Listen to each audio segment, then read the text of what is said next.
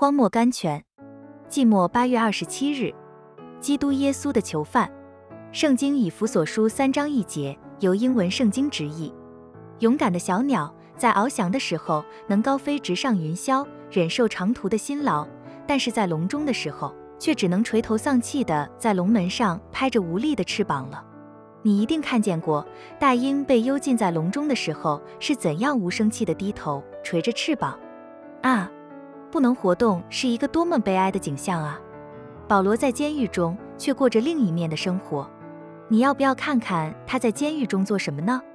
他所望的不是监狱，乃是狱顶上面的天；不是仇敌，乃是仇敌头上顶着的天。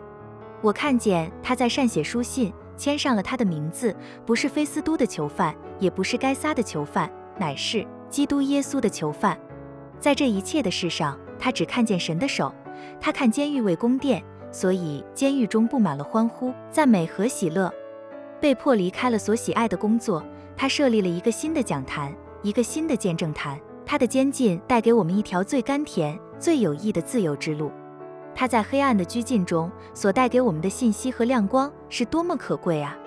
保罗之后曾有好多圣徒入狱，十二年之久。本人 Bunyan 的口在培特福 Bedford 监狱中。一生都不准开，但在那里，他却成功了他一生最伟大、最佳美的工作。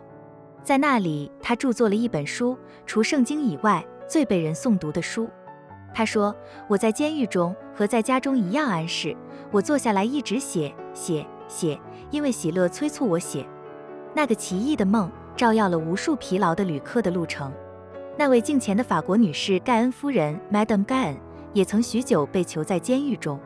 小鸟常会因受监禁唱出更悦耳的歌来，盖恩夫人心中的的音乐也远荡出了牢狱墙外，驱散了人们不少的愁苦与伤心。哦，暑天的安慰都是从寂寞中流出来的。